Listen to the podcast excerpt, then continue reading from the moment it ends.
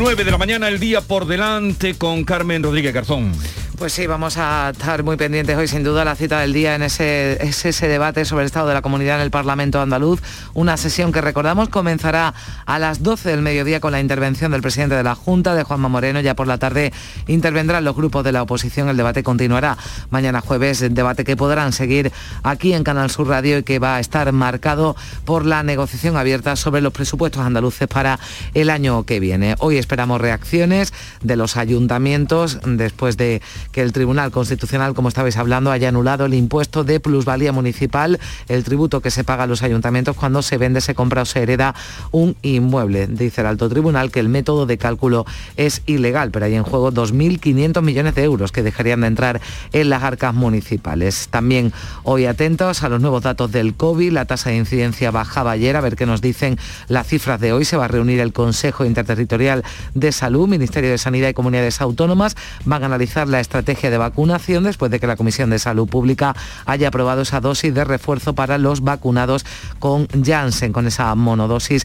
A partir del 15 de noviembre se les va a administrar una segunda, un segundo pinchazo de Pfizer o de Moderna. También ese Consejo Interterritorial va a revisar los aforos deportivos, las medidas anti-COVID en los centros educativos.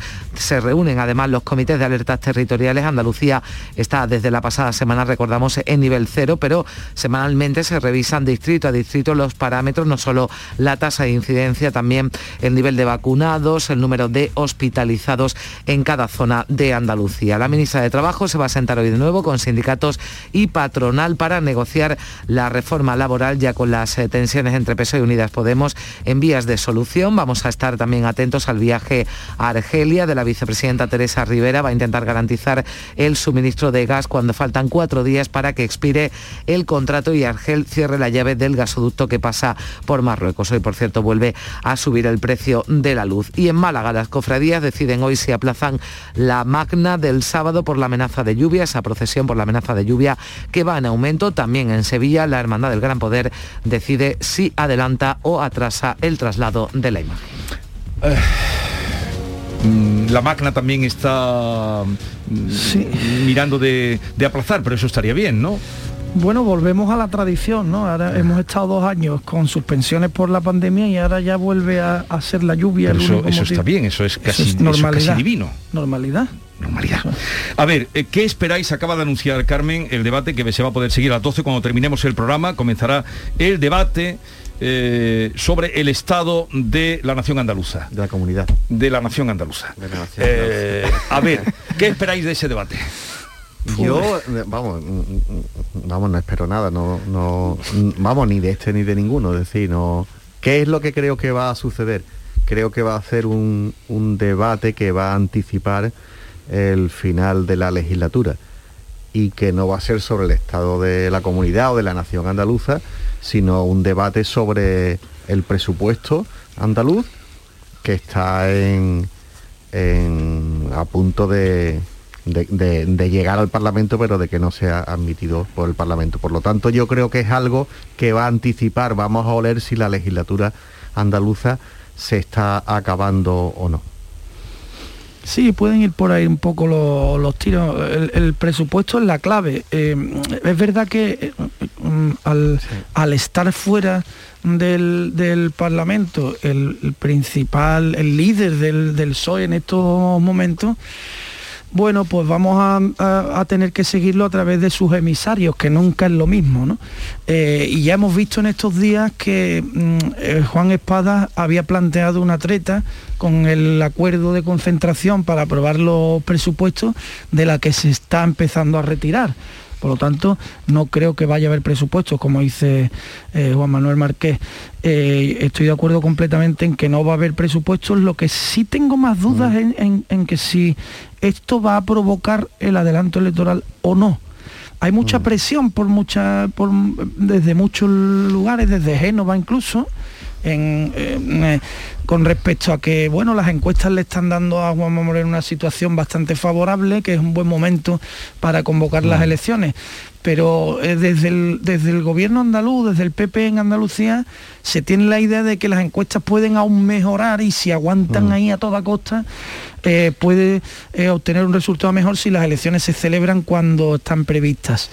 Por lo tanto, a lo mejor se puede aguantar unos meses con presupuesto prorrogado, las elecciones serían en noviembre, estamos hablando de apenas unos meses, y, y no creo que la sesión de hoy vaya a ir mucho más allá de eso. Yo después de escuchar ayer a Elías Bendodo lo veo como el primer acto de pre-campaña del Partido Popular en Andalucía. Totalmente. O sea, el debate lo van a centrar en lo bien que lo han hecho con la pandemia, que, en muchos aspectos es cierto. Eh, no tanto con la atención primaria, vuelvo a insistir, porque es un tema que, no se aborda y que no se resuelve, sino que va a peor. Mm. Y, van a aprovechar para vender un poco toda la gestión y hacer una recopilación de esta legislatura. Y además lo que decía Alberto, aprovechando que no está el jefe de la oposición en el Parlamento. vamos a ver, el, presidente indudablemente puede marcar un sentido del debate, eh, que es el que dice África, ¿no? Un poco hacer el balance de estos tres años. Pero claro, la, la, actualidad es otra y la actualidad es que el acuerdo entre el Partido Popular y el Partido Socialista no ha sido posible, a mi modo de ver, no ha habido ninguna treta, como dice Alberto, pero sí ha habido un desinterés por las dos partes. Yo aquí te voy a decir, eh, Juanma, igual que dice muchas veces, voy a usar una frase de Jesús, que es que tú crees en los gnomos.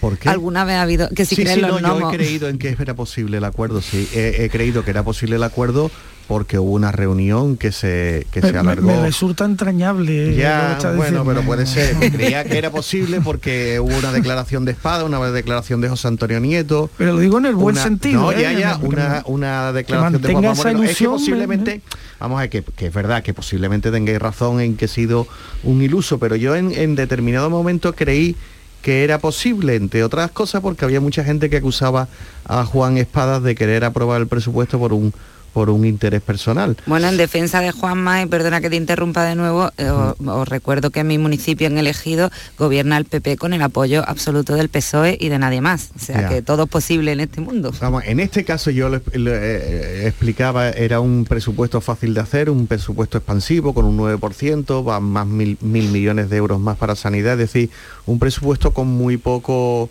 con muy pocos elementos eh, negativos.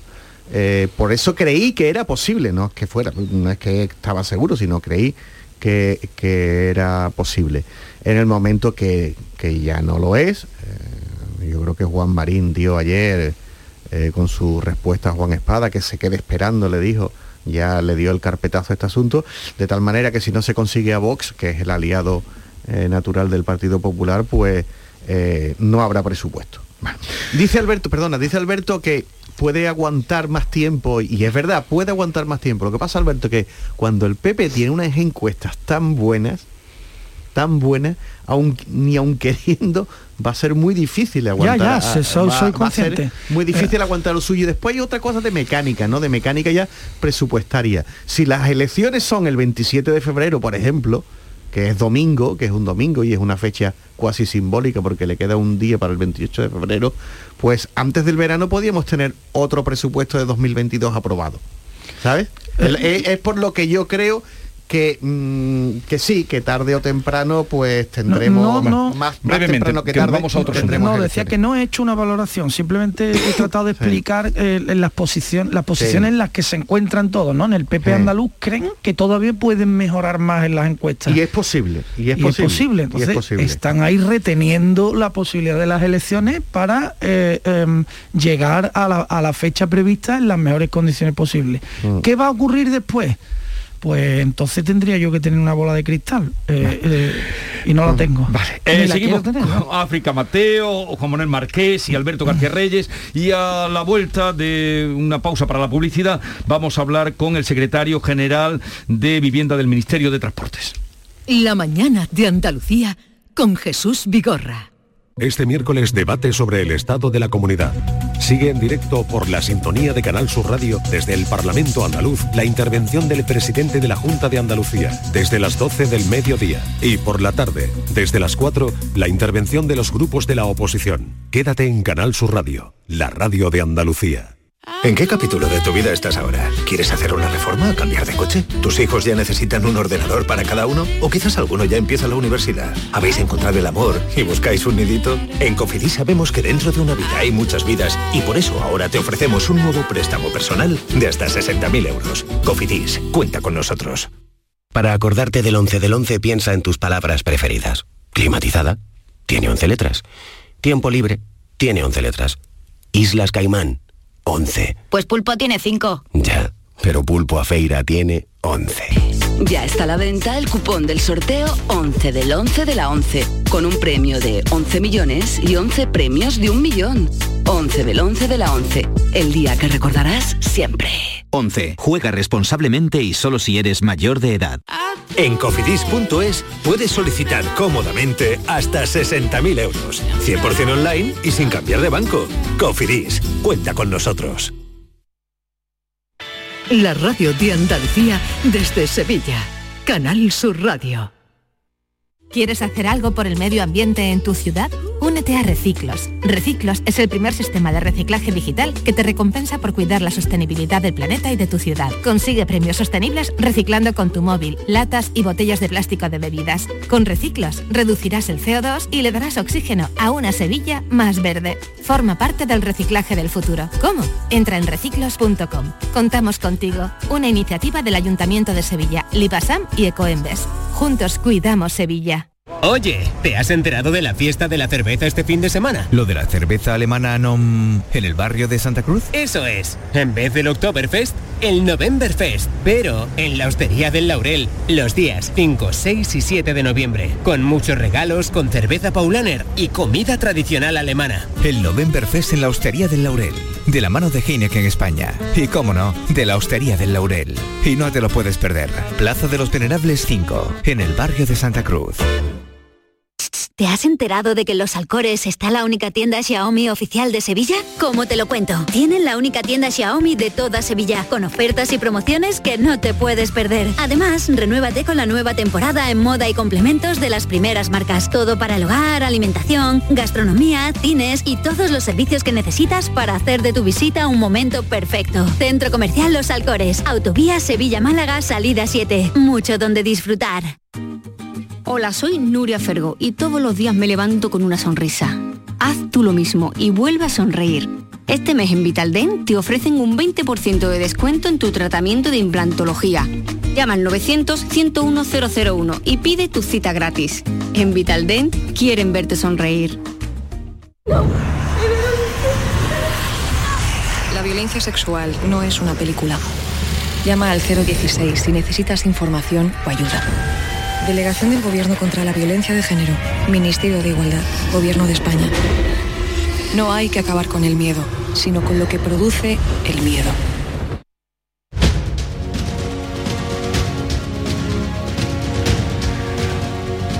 ¿Cómo afectará la nueva ley de vivienda que se aprobó, el anteproyecto, este martes? Pues la ley de vivienda, como decía, el anteproyecto le daba luz verde el Consejo de Ministros y abre la puerta, lo venimos contando, a la intervención de los precios del alquiler, aunque aún queda un largo recorrido antes de su aprobación definitiva. Eh, decía la ministra ayer, la ministra de Transportes y Agenda Urbana, Raquel Sánchez, que la vivienda queda ahora establecida como el quinto pilar del estado del bienestar. Ya la vivienda pasa de ser un bien de mercado a ser un derecho, a consagrarlo como derecho y además aseguraba, insistía en que va a haber seguridad jurídica tanto a inquilinos como propietarios después de que eh, la ley bueno, pues, eh, haya surgido con cierta polémica. También precisaba que las medidas que contempla y de las que el Gobierno venía hablando desde hace algunas semanas, esas bonificaciones fiscales, declaración de zonas tensionadas o el recargo de Libia, aunque será finalmente en esas bonificaciones fiscales las comunidades autónomas las que tengan la última palabra. Ley histórica, decían desde el Gobierno, por ser la primera ley estatal de vivienda de la democracia que va además en sentido inverso, también destacaban al de las burbujas inmobiliarias. Está con nosotros David Lucas, que es secretario general de Agenda Urbana y Vivienda del Ministerio de Transportes. David Lucas, buenos días. Buenos días. ¿A quién afectará mm, los controles del alquiler que contempla esta, esta ley? Bueno, se establecen en dos ámbitos diferenciados. En primer lugar, se establece un mecanismo de incentivo fiscal para los propietarios eh, personas físicas, aquellos que tributan el impuesto a la renta de las personas físicas, que son el 85% de los propietarios. En esos, eh, esos propietarios que estén en una zona tensionada, que haya sido delimitada y declarada con unos criterios objetivos por parte de la comunidad autónoma, tendrá una serie de incentivos fiscales a la hora de poder hacer sus tributaciones en el impuesto a la renta de las personas físicas. ¿En qué consisten? Consisten en que si este eh, propietario baja el precio del alquiler por lo menos un 5%, tendrá un 90% de bonificación del rendimiento neto del impuesto a la renta. Y si alquila por primera vez a un joven, tendrá una bonificación del 70%. Eh, en el caso de estas áreas tensionadas, se establece también un mecanismo de prórroga automática de los contratos durante el tiempo que esté vigente el área tensionada siempre y cuando lo solicite el inquilino. Es decir, que si un contrato va a cumplir en ese área y el inquilino quiere continuar con él, el propietario en las mismas condiciones continuará con el contrato mientras dure el área tensionada en aras a mantener eh, la estabilidad del contractual y sobre todo también el equilibrio y control de los eh, precios. Y finalmente se establece un mecanismo diferenciado para las personas jurídicas, grandes tenedores que tienen más de 10 eh, viviendas o 1.500 metros cuadrados de suelo residencial y consiste en que estos propietarios, cuando finaliza un contrato, tendrán que establecer el precio medio de la zona establecido en ese, en ese área pensionada en función de unos criterios objetivos que declarará la comunidad autónoma. O sea que solo regulará en las zonas tensionadas. Bueno, la ley va más allá. La ley es una ley que contempla muchísimos aspectos, no solamente el control de los alquileres. Sí, por supuesto, estábamos hablando del control de los alquileres. Y, habla, y habla de muchísimas eh, cuestiones, pero sí es cierto que en esas eh, zonas tensionadas lo que hemos pretendido es que en determinados puntos en España se ha producido un incremento especulativo de los precios del alquiler que ha hecho que muchas familias no puedan afrontar el pago de los mismos. Se está determinando que la comunidad autónoma eh, que lo considere en función de si se ha producido un incremento de los precios del alquiler o de venta de las viviendas determinado y si el esfuerzo de las familias es un esfuerzo que supere el 30% con eh, la vivienda y los suministros, van a establecer estas áreas eh, tensionadas. Y en esas áreas tensionadas, declaradas por la comunidad autónoma, es donde se podrán aplicar estas medidas.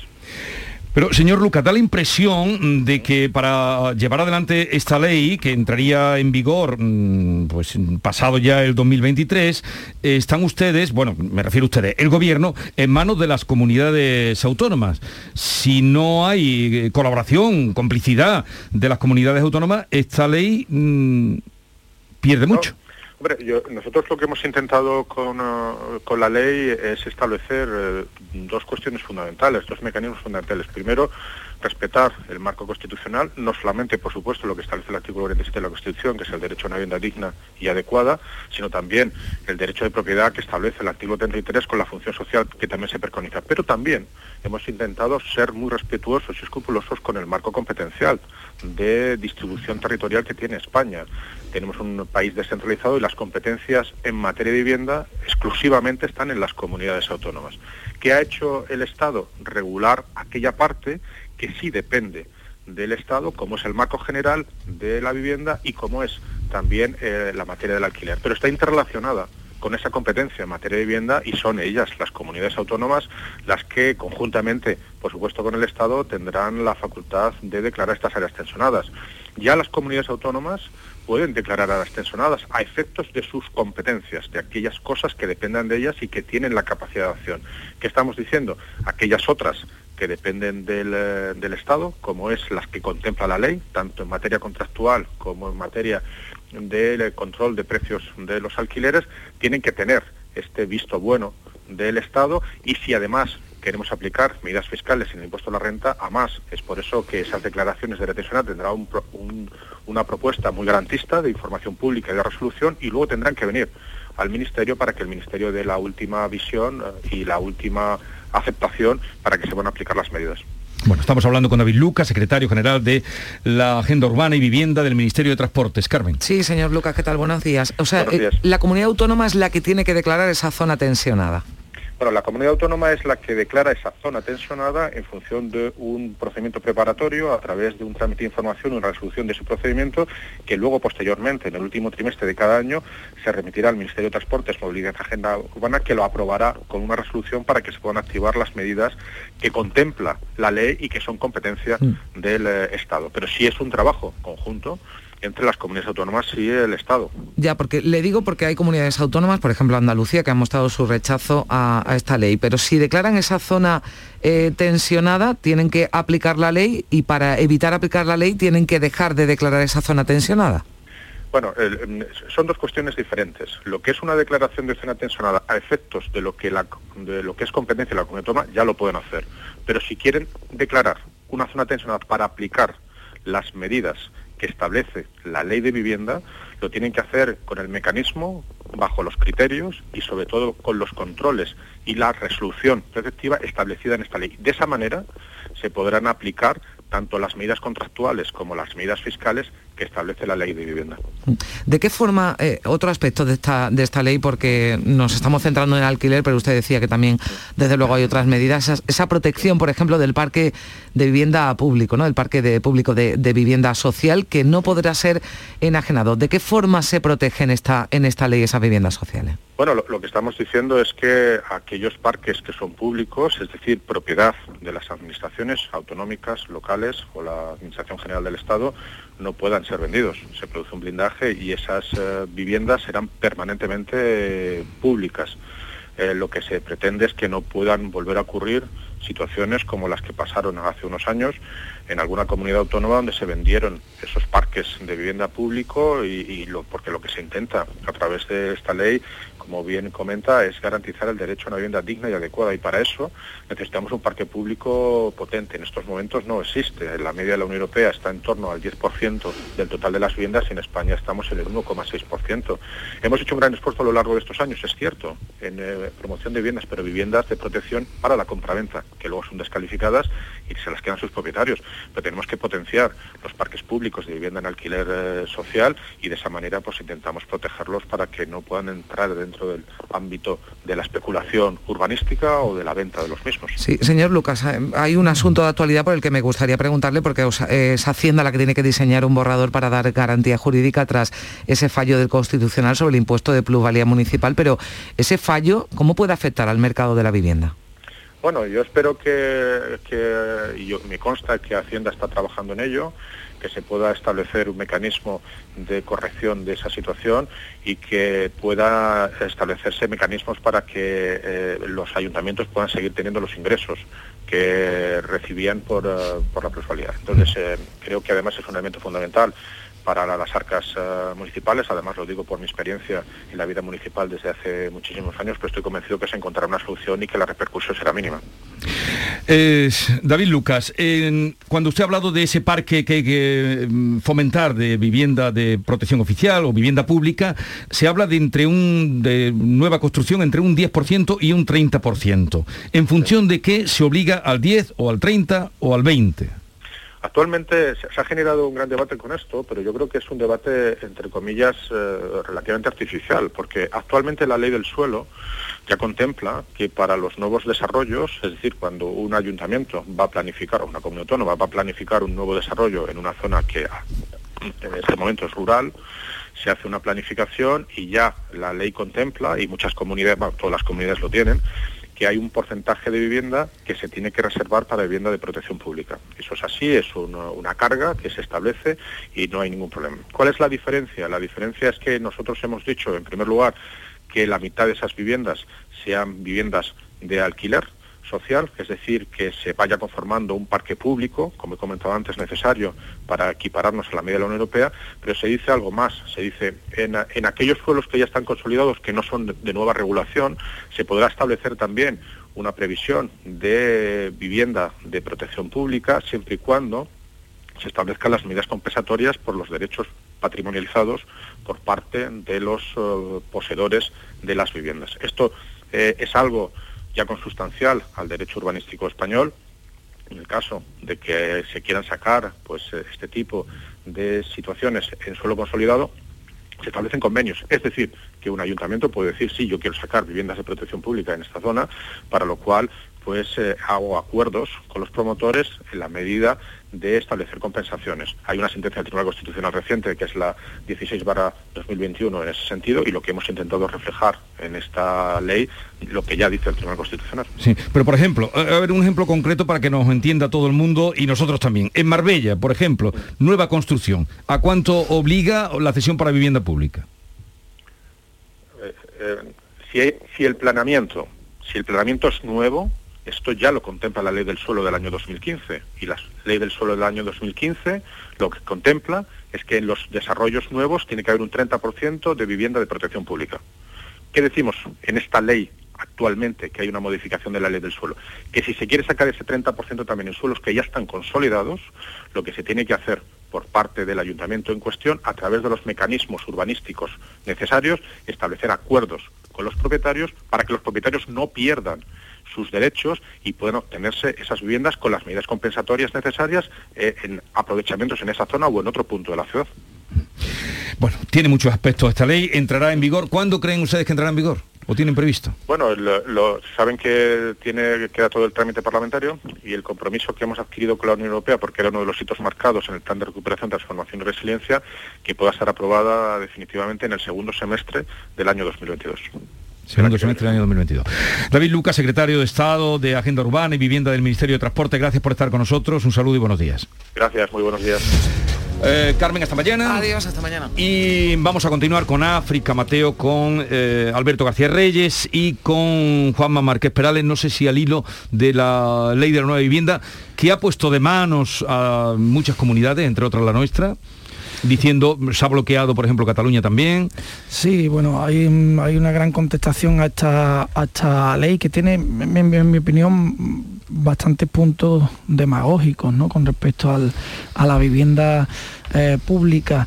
Eh, el más claro es que a pesar de que la ley de 2015 ya incluye este 30% de suelo, eh, los ayuntamientos no han construido ni una sola VPO eh, la mayoría de los ayuntamientos de España no han mm. construido ni una sola VPO en esos suelos, mientras que los desarrollos privados sí se han producido y el suelo está ahí un solar, con lo cual no se está cumpliendo. Y en segundo lugar, una vez que ya el, el suelo está consolidado, le genera una pérdida, Luca mm. hablaba de acuerdos con los propietarios, le genera una pérdida sobrevenida al propietario que, que yo creo que es indefendible. Y luego me quedo con otra cosa que ha dicho, que es que el Hacienda ya está trabajando para amortiguar el fallo del Constitucional sobre las plusvalías, para que los ayuntamientos mm, no vean repercutido en sus arcas ese, ese fallo. Lo dije antes, cuidadito con el IBI, que viene. Sí que lo vamos a pagar, que los ciudadanos vamos a seguir pagando. los ciudadanos estamos para pagar. que, los ayuntamientos no van a adaptarse a la mm. nueva situación económica por esta. No, no, los que nos vamos a adaptar somos nosotros, no los alcaldes. las leyes de, regulación del suelo algunas veces tienen efectos perversos, o, casi siempre, o porque se lo que se provoca es distinto a la causa. Yo, ah, mm, viendo algunos municipios donde se ha actuado bien en Andalucía, creo que la única eh, medida sensata y efectiva para bajar el precio de la vivienda o al menos controlarla es la construcción de viviendas de protección oficial y la liberación de, suelo. No hay otra, no hay otra, no hay otra, no hay otro modo. Yo creo que hemos sido excesivos en estos primeros en estas primeras décadas de democracia. No sé si por, el, por, el, por la ideología de, los urbanistas eh, se ha querido eh, proteger eh, el suelo mm, sin mucho sentido.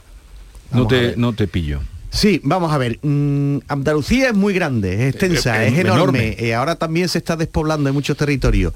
Y no entiendo... Aquí en Andalucía no se está despoblando nada. Aquí en Andalucía. Y no entiendo, no, entiendo por qué los problemas, los problemas para las calificaciones de suelo, es decir, para coger eriales o campos que se dedican al cultivo de, del trigo o directamente ni a los cultivos y no, y no liberalizarlo y crear suelo.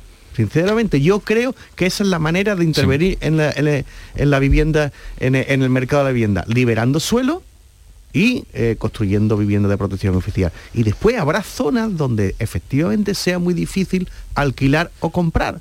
Si quieres vivir en el centro de Madrid va a ser muy difícil. si quieres vivir en el centro de Sevilla va a ser muy difícil. Pero si ocurre- quieres vivir en el centro de Cádiz es imposible. pero ocurre aquí y en Manhattan. Es decir, que mm, yo creo que lo que hace falta es mm, otra política menos intervencionista sobre los usos del suelo. Esto, esto es un debate interminable porque te tienes Sí. que ir hasta los planes generales de ordenación urbanística que en Andalucía Sí. eh, más de la mitad de los municipios no los tienen eh, adecuados y, y Claro. en vigor. Entonces, si empezamos por ahí y terminamos por Claro. pensar que de, la- de los cuatro millones y medio de viviendas que hay en Andalucía mm, de parque público, o sea, titularidad de la Junta absolutamente, que es la que tiene que promover también como administración eh, el acceso a la vivienda a, a aquellas personas que no pueden tenerlo, no llega a 75.000 viviendas, pues mira, el problema es enorme. Claro. Eh, con- conveniré conmigo que una ley de vivienda es absolutamente necesaria, porque sí, tenemos leyes de arrendamiento urbano, leyes de edificación, vamos poniendo parches, pero una ley realmente que regule el acceso, el acceso a la vivienda no existe. Mira, eh, África, en Andalucía tenemos una ley de acceso a la vivienda Claro. que íbamos a convertir en, en Bueno. realidad el derecho constitucional. Y no ha servido. Pero es mentira, pero es que esa no ley se- no la ha han llamado así, ¿Se ha le han querido poner ese apellido, pero la ley no ha servido ver, para en absolutamente este nada. momento Pero vamos a ver, pero vamos a ver, De lo, que uno yo, en uno. lo que yo digo es que con leyes no se solucionan todo, no se soluciona todo, y menos con leyes intervencionistas. Tuvimos una ley que nos estuvieron vendiendo durante un montón de tiempo, y no me refiero a la última de Izquierda Unida, me refiero al último gobierno unicolor socialista, que yo creo que el señor Juan Espada, que ahora es el líder socialista, intervino mucho en aquella redacción. Y íbamos a convertir en realidad el derecho constitucional de acceso a la vivienda. Los ciudadanos iban a poder eh, pleitear en los tribunales para exigirle a sus ayuntamientos que hubiera vivienda de acuerdo con su renta. Pero, y no ha pasado nada. Manuel, hay un, no da- ha pasado hay un nada. dato que yo creo que nos aterriza. A ver, porque los sueños sueños son. ¿no? Y- Claro. y le- De hecho, nombraron la consejería, consejería de Pero vivienda. en este momento, consejería de Consejería de vivienda se en. Andalucía, en Andalucía hay 26.000 viviendas de protección oficial, vivienda pública, que no se han construido. Que, que se tendrían que haber construido en la No, es diferente década. vivienda pública a vivienda de promoción pública eh, o de protección oficial, como se llamaba antes, Alberto. No Eh, podemos confundir ahí. mm, Vivienda ver, pública es la que es titularidad de una El rábano por las hojas no, por favor, ¿vale? Vivienda protegida, vivienda mm, municipal, vivienda pública de la Junta de Andalucía, de quien tú quieras. Vivienda pública, en estos momentos hay en Andalucía 26.000 viviendas que no se han construido. Esto es un dato. No se han construido, se tendrían que haber construido en los últimos 10 años y no se han construido. Unas veces porque el ayuntamiento de turno no tenía dinero para abordar la promoción, otras veces porque la Junta de Andalucía mm, miró para otro lado, yo qué sé. El caso es que la realidad, el dato puro y duro, es que faltan 26.000 viviendas que tendrían que estar en pie. Pero también ahora yo os pregunto, ¿dónde están ubicadas esas 75.000 viviendas públicas en Andalucía? Yo en el resto de provincias no lo sé con exactitud. Mm. En Sevilla sé que la mayoría están en el polígono sur, Sí. en Almería están en el Puche, No, no, en no, la no, no, no, en Sevilla no está la mayoría en el polígono sur. ¿eh? Hablo del parque público de vivienda de la Junta. que no está la mayoría en el polígono sur, que, que no sé de dónde ha sacado ese dato, pero que no es así. O sea, en Sevilla la vivienda eh, pública municipal de la empresa municipal no hablo que se municipal, llama Alberto, Envisesa escucha. A y la, de la, y la de Abra de la Junta de Andalucía está distribuida por un montón de zonas distintas. Te las puedes encontrar incluso en barrios, mm, eh, barrios que se consideran de alto nivel adquisitivo como el porvenir. Hay varios bloques de vivienda pública, por decirte un solo caso. África. No, es que eh, por eso antes quería hacer la distinción entre lo que es parque público, público 100%, que sigue estando en manos siempre de la administración, y lo que es vivienda de, de promoción pública o de protección oficial, que esa es la que promueve la administración, pero al final pasa a manos de particulares. Entonces, es que estamos hablando de cosas diferentes, Alberto. La vivienda eh, pública 100%, la que no deja de ser titularidad de la Administración, está en, en barrios eh, absolutamente degradados de todas las provincias de Andalucía, porque así lo ha permitido la Administración. Y esto es lo que tampoco puede ser. Bien, a ver, precisamente en el sondeo, vamos, es que no podemos, decía interminable África y lo sería, eh, pero el sondeo no quería dejar pasar el sondeo que hoy publica eh, nuestros amigos del grupo Yolín, del que tenemos aquí su, su director. Eh, precisamente Javier Moreno, tú que has estado estudiando la- el sondeo, se pregunta sobre el alquiler, ¿no? Efectivamente. ¿Y qué se dice ahí, en esa encuesta? que hace sobre cuestiones de actualidad. ¿Va a ayudar la limitación del precio del alquiler a solucionar el problema de acceso a la vivienda? Pues no, en la mayoría. El 54,9% de los encuestados cree que no. Hay otras preguntas y ahora si te parece Jesús entramos en, en los datos. Por ejemplo, Felipe González, ¿en qué medida cree que está de acuerdo con la línea política de Pedro Sánchez? El 56% dice que no y habla de, de Yolanda Díaz de nuevo, la ministra es la preferida, tanto el votante de izquierda como el de derechas da buena cuenta de la popularidad de la ministra de Trabajo. En cuanto a los, a los datos, pues el titular es este, el Partido Popular toma impulso y deja al PSOE por debajo de los 100 escaños. Y añade, los socialistas no rentabilizan su último congreso y los partidos de centro y de la derecha vuelven a sumar eh, la mayoría absoluta. Muy rápidamente, el Partido Popular sube tres puntos, 29,2%, se queda en una horquilla entre 124 y 129 escaños, el PSOE baja un poquito, baja un punto y medio, entre 96 y 100 escaños, Vox también se deja un punto en relación al último sondeo, se quedaría con 46 y 50 y sube medio punto Unidas Podemos, que tendría entre 31 y 34 escaños. Esos son los datos gruesos A de, ver, la, de la encuesta. eh, habláis vosotros antes, Alberto y África, y luego que aguante ahora Juanma. La encuesta Yo me quedo con el detalle de, de lo de Yolanda Díaz, de verdad, porque es que esta mujer me parece una farsa absoluta. O sea, está en campaña, solo se dirige a sus votantes y además sabe que su propuesta laboral es incompatible con la Unión Europea, que nos dejaría sin ningún fondo. Entonces, de verdad, que rompa ya con esta farsa que tiene montada porque y que encima los ciudadanos se la crean, me, me deja asombradísima. Igual soy yo la que no me entero. Mira, No, en ahora eso- Juanma que conteste con En eso estamos de acuerdo. en eso. Ve, Alberto, si últimamente siempre coincidimos en Me está alguna cosa. esto que estoy siempre de acuerdo. A ver. No, bueno, sobre Yolanda Díaz o la encuesta en general. Sobre la encuesta, la sobre lo encuesta que en general, dice lo, lo- lo- sustancial de la encuesta es la, la subida tan interesante que tiene el Partido Popular de tres puntos, que, que es mucho. Y ellos se deben en buena parte a que por primera vez estos sondeos que nos hace DIM para el Grupo Yoli, por primera vez hay una transferencia de votos desde Vox al PP. Y la fidelidad de votos de votantes de Vox cae. Eso creo yo que es lo sustancial. Después provoca efectivamente pues que el PP sume con Vox para formar gobierno, pues también se nutren un poco de ciudadanos, y el PSOE que no, que no levanta cabeza. Sobre Yolanda Díaz, en contra de mis contertulianos, yo creo que la izquierda más pura de este país acaba de, con- de encontrar una líder bastante potente, una líder que está que viene del mundo sindical y que, y que va a ser una persona a considerar en los próximos meses.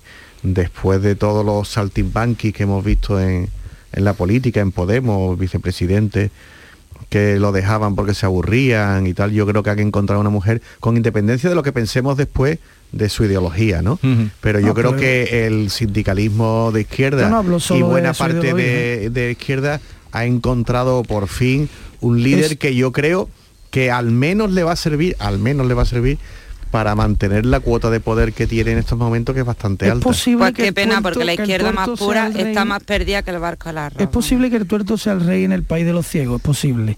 Eh, pero eso no le qui- no, no quita que Yolanda Díaz es un auténtico bluff, pero un bluff intelectualmente y en todos los aspectos. Pero un ¿por bluff- qué un bluff qué es? Pues porque eh, eh, solo utiliza lemas, frases estudiadas, eh, tendrá un equipito que le va diciendo las frases que tiene que Igual le decir. iban redondo. Eso es, igual es Iván Redondo. No sé, Eh, no- y no ahí sé hay lo una que- insustancialidad absoluta. No sé por qué no veis que es una mujer que es muy valorada por la izquierda, como dice la encuesta.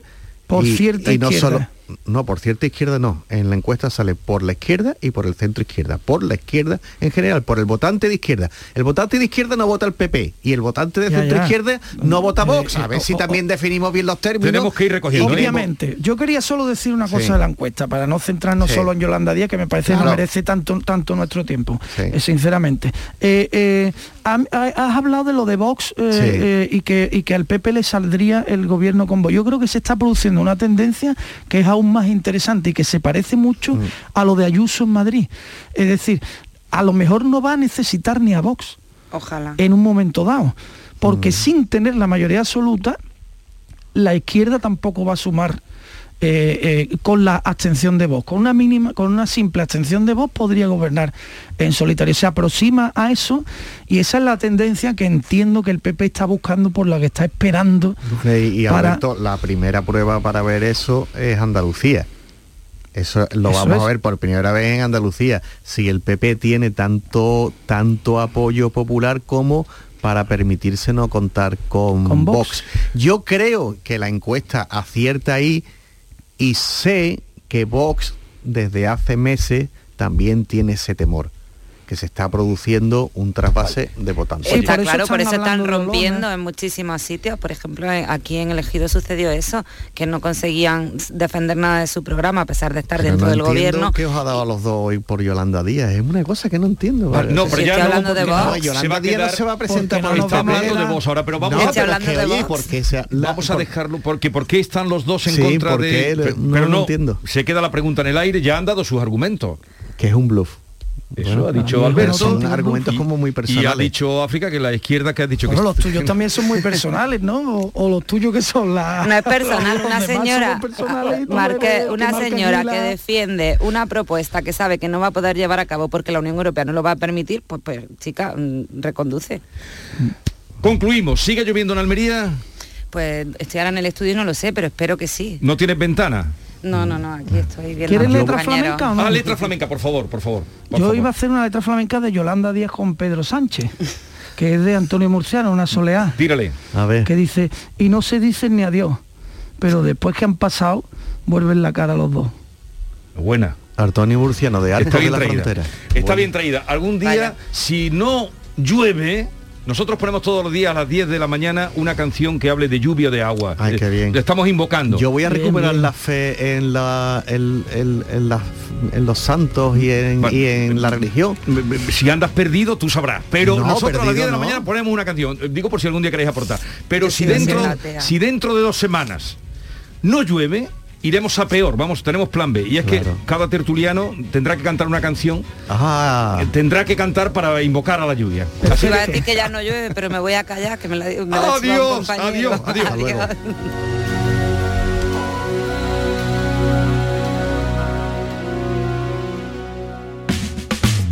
Y el secreto de un buen día, cocina rica en compañía, momentos nomen.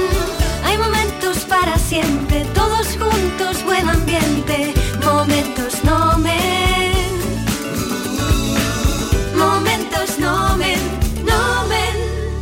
En el origen está la clave. ¿Quieres volver a lo esencial? Hay un programa de desarrollo rural para ti. La Red Rural Nacional pone a tu disposición ayudas para iniciar tu proyecto vital en el entorno rural. Eres origen. Conecta con el desarrollo rural. Red Rural Nacional, Ministerio de Agricultura, Pesca y Alimentación, Gobierno de España. Hola, soy Nuria Fergo y todos los días me levanto con una sonrisa. Haz tú lo mismo y vuelve a sonreír. Este mes en Vitaldent te ofrecen un 20% de descuento en tu tratamiento de implantología. Llama al 900-101-001 y pide tu cita gratis. En Vitaldent quieren verte sonreír. Estudiar de forma online y semipresencial, adaptando el ritmo de estudio a tu situación personal. Es posible gracias a UNED Sevilla. UNED Sevilla te da la posibilidad de cambiar tu futuro con su oferta de más de 28 grados, másteres oficiales, cursos de idiomas y los nuevos microtítulos de solo un año de duración. Es el momento de plantearte nuevas metas. Cambia tu futuro. UNED Sevilla te ayuda. Volvemos al teatro con Cosas de Niños. ¡Qué maravilla, compadre, con el aforo completo! ¿Cuándo? El Puente de la Constitución, 7 y 8 de diciembre. ¿Y dónde? En el Cartuja Center, de Sevillanas Manera. ¿Dónde puedo comprar las entradas? En la web del Cartuja Center ¿O en el corte inglés? del taco. Bienvenidos a Sacaba. Mil metros de electrodomésticos con primeras marcas. Grupos Whirlpool, Bosch y Electrolux. Gran oferta hasta fin de existencias en Sacaba. Lavadoras de carga superior in the city Whirlpool desde 199 euros. Solo hasta fin de existencias. Solo tú y Sacaba. Tu tienda de electrodomésticos en el Polígono Store en calle nivel 23. Sacaba. ¿No conoces todavía Canal Sur Podcast? Descubre nuestra nueva plataforma digital de contenidos especializados, exclusivos, de producción propia, como La Guardilla Vienesa. Un viaje a la mente de algunos de los compositores más transgresores de la historia de la música clásica. Desde Austria, con el violinista andaluz Juan Velázquez. Canal Sur Podcast. La tuya. Violencia sexual no es una película. Llama al 016 si necesitas información o ayuda. Delegación del Gobierno contra la Violencia de Género. Ministerio de Igualdad. Gobierno de España. No hay que acabar con el miedo, sino con lo que produce el miedo. Ni el challenge del papel higiénico, ni el de la botella. Los retos más difíciles a los que se enfrenta nuestra generación están en la vida real, como el famoso encontrar trabajo challenge o el independizarse challenge. Y aunque para superarlos necesitamos vuestro apoyo, aceptamos el reto. Súmate en aceptamoselreto.com. FAD 916 15 15. Escúchame, Yuyu, este fin de semana ¿qué va a hacer? ¿Ya te quiere venir conmigo, no, Luis? Hombre, dímelo. Pues mira, lo que quiero hacer es una paella con la familia, con los amigos. Por supuesto, con el mejor arroz, el arroz nomen. Tú sí que sabes, Yuyu. Tú sí. Escúchame, ¿me puedo apuntar? Ah, ya veremos, ya veremos, Luis. Arroz Nomen, más de 80 años juntos.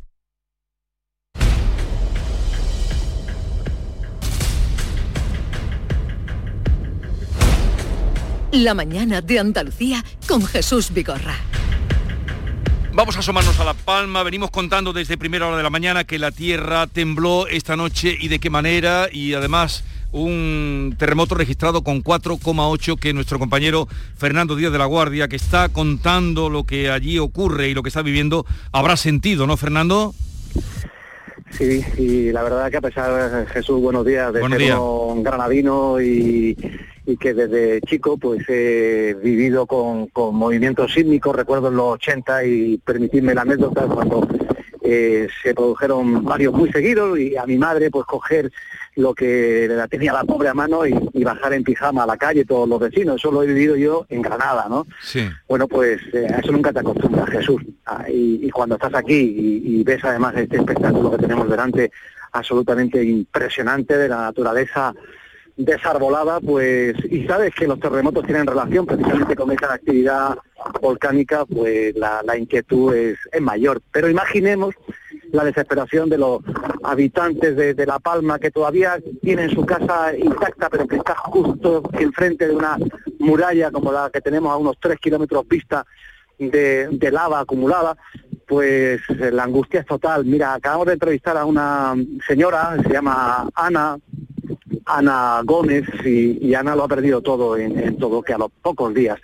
Eh, se ha hecho muy popular porque ha grabado un vídeo de estos tipos TikTok en el momento de, de despedirse de, de su casa y bueno, pues está con el corazón en un puño permanentemente para no perder su trabajo. eh, trabaja en una empresa de, de producción de plátanos y bueno, pues eh, está en ERTE, en fin, que se le junta todo. Y, esta es la, situación de, muchísimas personas en, la zona en la que nos encontramos. Y por dar la información, digamos, más técnica del volcán, pues se han desmoronado las paredes interiores, se ha deformado mucho más el terreno, la montaña no es igual que la que conocimos hace tres días. ¿Y qué ocurre? Pues que por esas nuevas deformaciones salen los nuevos eh, ríos de lava y aumenta la incertidumbre porque no se sabe en qué dirección van a tomar. De momento, la buena noticia, porque discurre por las eh, lavas ante- por, por las coladas anteriores, ¿no? Y, y- no se está extendiendo a otras partes, pero hay 124 viviendas eh, seriamente amenazadas que continúan en pie, pero que están justo, eh, Jesús, en las estribaciones de la, de la colada principal. Última hora, con memoria sentimental también de Fernando Díaz de la Guardia. Te seguimos, lo estás haciendo muy bien, nos estás haciendo sentir en la televisión, en Canal Sur Televisión, en la radio, lo que allí está ocurriendo. Un abrazo, querido. Un abrazo muy fuerte. Adiós. Gracias, equipo. Gracias. Y de aquí iremos en un momento a Jaén, eh, donde precisamente vamos a dar cuenta de una iniciativa en favor y solidaria con lo que está pasando en La Palma. Eh, Lourdes Prieto, buenos días. Hola, ¿qué tal? Muy buenos días, eh, Jesús.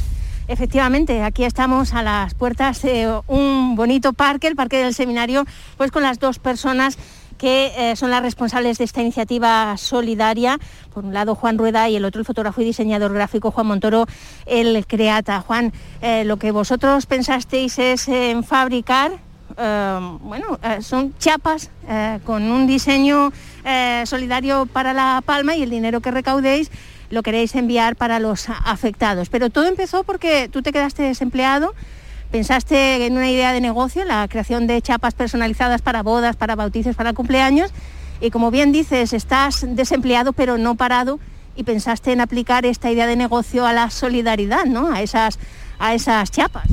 Así es, Lourdes, pues yo lo hice pues porque compré y apañé para, para hacer esas chapas y bueno, decir, bueno, así de esa manera me puedo ganar la vida y viendo día tras día las noticias de lo que está ocurriendo, se me pasó por la cabeza decir, tengo la máquina, tengo el, material, digo, pues, ¿por qué no hacemos esto?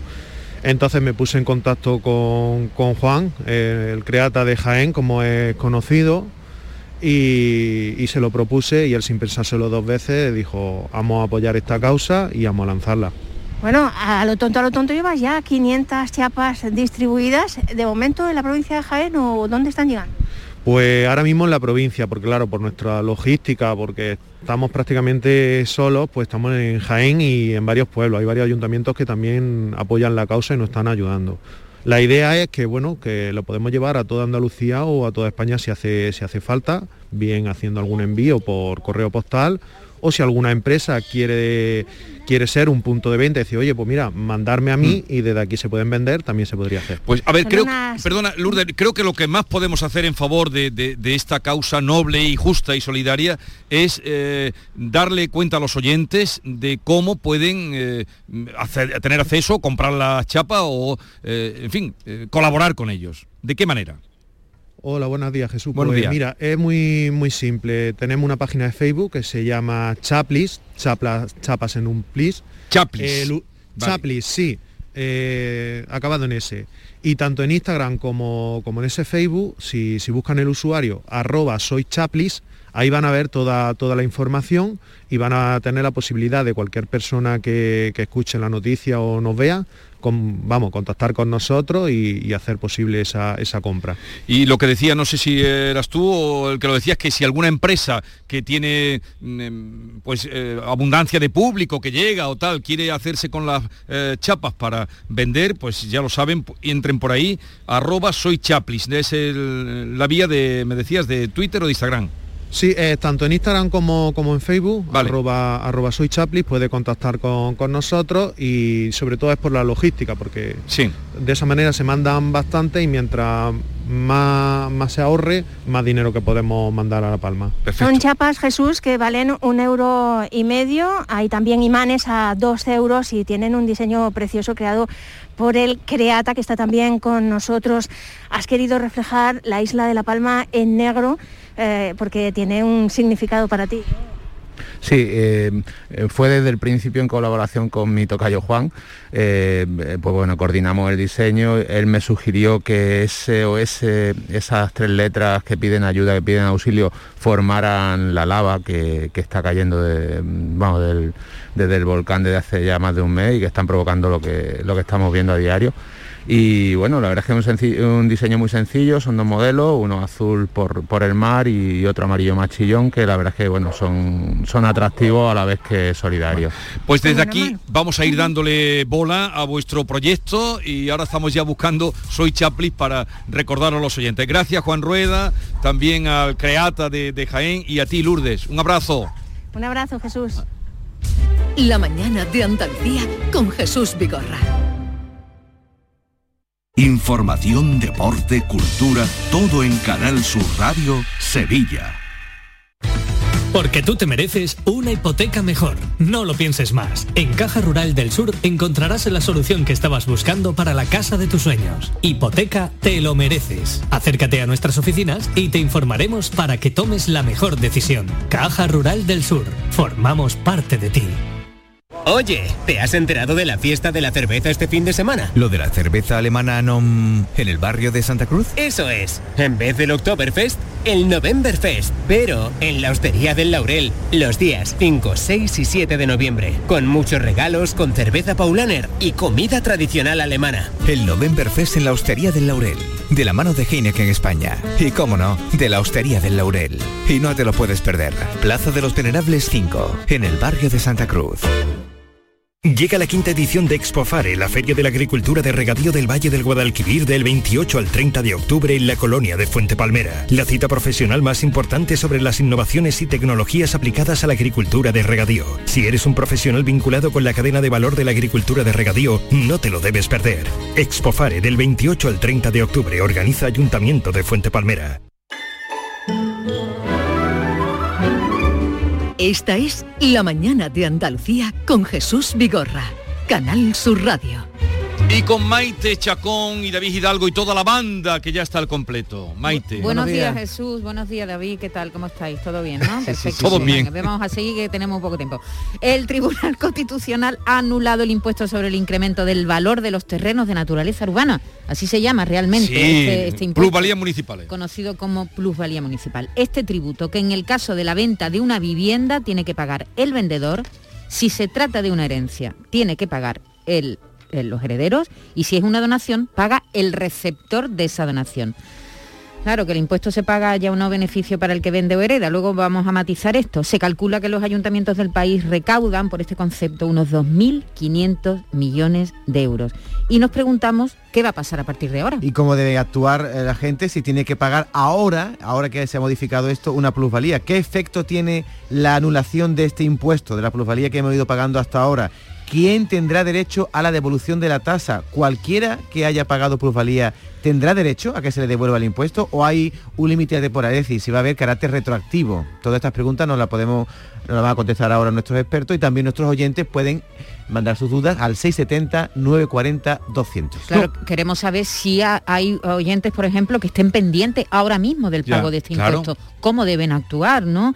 Si ha pagado recientemente esa tasa. ¿Cu- y- ¿Cuánto pagaron cuando pasaron por ahí? Exactamente, ¿qué, qué cantidad de dinero han llegado a pagar de- por este impuesto? Si tiene alguna duda, pues nos pueden llamar, como decía David, al 670-940-200 y ahí pues intentaremos resolver. Y también conoceremos, pues eso, qué ha supuesto, qué ha supuesto este fallo del Tribunal Constitucional, que por cierto no es el primero, ¿eh? no es el primero que se hace en este, en este sentido y, y vamos, iremos contando mm, qué pasa con esta... Con esta Y con los. Ayuntamientos que tienen ahí previsto unos Y hubo, ingresos. hubo gente ¿no? que peleó, yo me acuerdo, es que me acuerdo, es una cosa que desde que oí la noticia, porque llamaba mucha gente. Claro, Eh, gente que vendía y yo- pérdidas y seguía Claro, pagando el impuesto. Y le decía, yo me acuerdo, alguna recomendación que daba Joaquín Moecker, que em, em, del entorno donde vivía registrara eh, pues otros otras ventas para demostrar al ayuntamiento por si había buena fe que aquello no valía lo que el ayuntamiento le decía Bueno, tanto el Tribunal Constitucional como el Supremo ya anularon el pago de esta tasa en caso de ventas con pérdida en el año